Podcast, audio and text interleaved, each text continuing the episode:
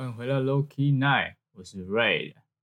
那这个礼拜要跟大家聊的是旅游泡泡这件事。有不知道大家知不知道旅游泡泡？呃，然后今天就是来跟大家讲讲旅游泡泡到底是什么，然后它的旅游形式是什么样。一般以前的我们出国的行程有什么不一样？在概念上来说，形成泡泡的国与国之间，它相当就是类似在一个安全的泡泡内互动，然后你人员流动都可以在比较宽松的情况下进行。比如说，你入境后不必进行十四天或者是更长的检疫或者跟隔离，然后以达成互利互惠的效益。那相反的，如果是没有约定的这些国家的话，那他他一样要采取严格的原就是原本的那些隔离措施。当然，在这个前提之下，通常大家都会要求双方的旅客要提供官方的文件跟筛检的报告，来证明你没有感染。病毒，那你才可以去参加这个行程，然后真的到这个国家去玩。这样，那四月一号首发的是博流吧？我记得，对啊。那等一下就会跟大家来讲讲，就是它的旅费有什么差别。那旅游泡泡的规范大概就是包含说，你六个月内都没有出国的记录，然后你三个月内也没有确诊 COVID-19，两个月没有自主健康管理的情形。然后还有最后一个最重要的，就是你出发之前一定要到机场采取 PCR 的检验。然后再来是行程的部分，当然就是一定会你一定要避开人群。然后你所有的行程都在行前说明的时候，或者是你买行程的时候，就会就先选好，你没有办法再自己添加说，比如我想要去这个国家特别漂亮的哪里，或者是我想要去吃一间什么样的餐厅，这个都是不行的。就是你的旅游路线都在一开始就决定好。然后再来是你抵达当地的时候，就都是团队行动，你没有办法安排个人的行程，或者是你有说呃中间空档，或者是你晚上自由时间，你想要去出门散步，或者是去酒吧喝酒，这种都是没办法，全程都会以定点接驳，交通工具也会每天都消毒这样。但是我觉得最大的不同是，以前飞国际线你可能提早两个小时，大不了三个小时，这样已经很早了。你这样到机场都绰绰有余，过海关、安检什么都很 OK。可是你现在必须在抓包含检测的时间，所以你必须提前至少五个小时就要到机场。等于你如果十二点的飞机，你大概六点、七点就要到机场的。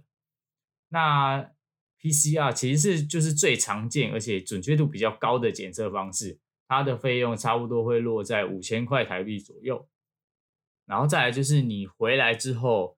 你必须要持维持五天的加强自主管理，这个其实就不用再像之前那样回国，你必须要接受十四天的隔离的自我管理，这个就不用，因为我们刚刚有提到，它就是两个国与国之间，他们有自己有拟定一个保护的计划，所以它就不需要十四天的隔离期。对，当然这五天加强自主管理，你就不可以到人潮拥挤的地方，或者是搭乘交通工具。但是你还是可以上班，就是你一般上班还是可以的，只是你必须要戴口罩，而且你自己要就是比较小心一点啦。那五天之后，你还要再自费一次到医院进行筛检，这个筛检的费用差不多在六六千到七千，应该七千多吧，差不多七千多的费用。然后你筛检完之后，你还会有一个九天的一般自主管理健康检查。那以以往去博流的费用，差不多都落在四万到五万就 OK 了，就是。就就玩得起来。如果你在旅展，说不定你可以买到更便宜的四万以下之类的，这种都是有可能的。可是你现在必须在特别，就是一些限制，价钱都会上升到差不多七万或八万。这个当然就是看你跟哪一间旅行社购买，他们就会有一点差异。但是基本上行程都都是差不多，因为就像我一开始有提到，这次的行程都是有规范，而且都是先被设计好，所以你也没有。就是每一间旅行社给你的行程其实都差不多，也不会差太多，所以就是他可能会帮你保一些保险啊，或者是包一些小费等等这种的。然后注意，这也是重点。我们刚刚讲了，不是说这趟出去就要花费七八万吗？这些都没有包含检疫的费用哦。机场检疫那边是五五千块，然后你回国五天之后检疫那个是七千块，所以你这样玩一玩，我有一趟起来原本只要四五万，现在都差不多要到十万。就等于你在两你要花两倍的钱，你才可以在这个特别的时间点出国这样玩。那目前包含新加坡，然后今年夏天冰岛也会开放游客入境了。那目前越南跟日本也在积极的洽谈，但是最后能不能成功，能不能去就是加入旅游泡泡这个计划，还是要看中央流行疫情指挥部的决议为主。那当然就是希望可以早一点通过，至少可以出国去走走吧。然后台湾目前与关岛已经在初步交换旅游泡泡的意见了，所以未来关岛可能也有机会可以去旅游泡泡。那目前。澳洲与纽西兰实行的是单向的旅游泡泡。单向旅游泡泡是什么意思呢？就是只有澳洲单边对纽西兰游客开放免隔离检疫，然后就是只有一边。那你像纽西兰要过去，可能就没有办法。那近期他们两个国家才协议同意，将在差不多明年一月吧，开启第一季的双线旅游泡泡。那目前因为大家都还在讨论，所以问题都还有很多必须处理。所以这些日期也都可能还没有办法决定，就是可能是给一个大概这样而已。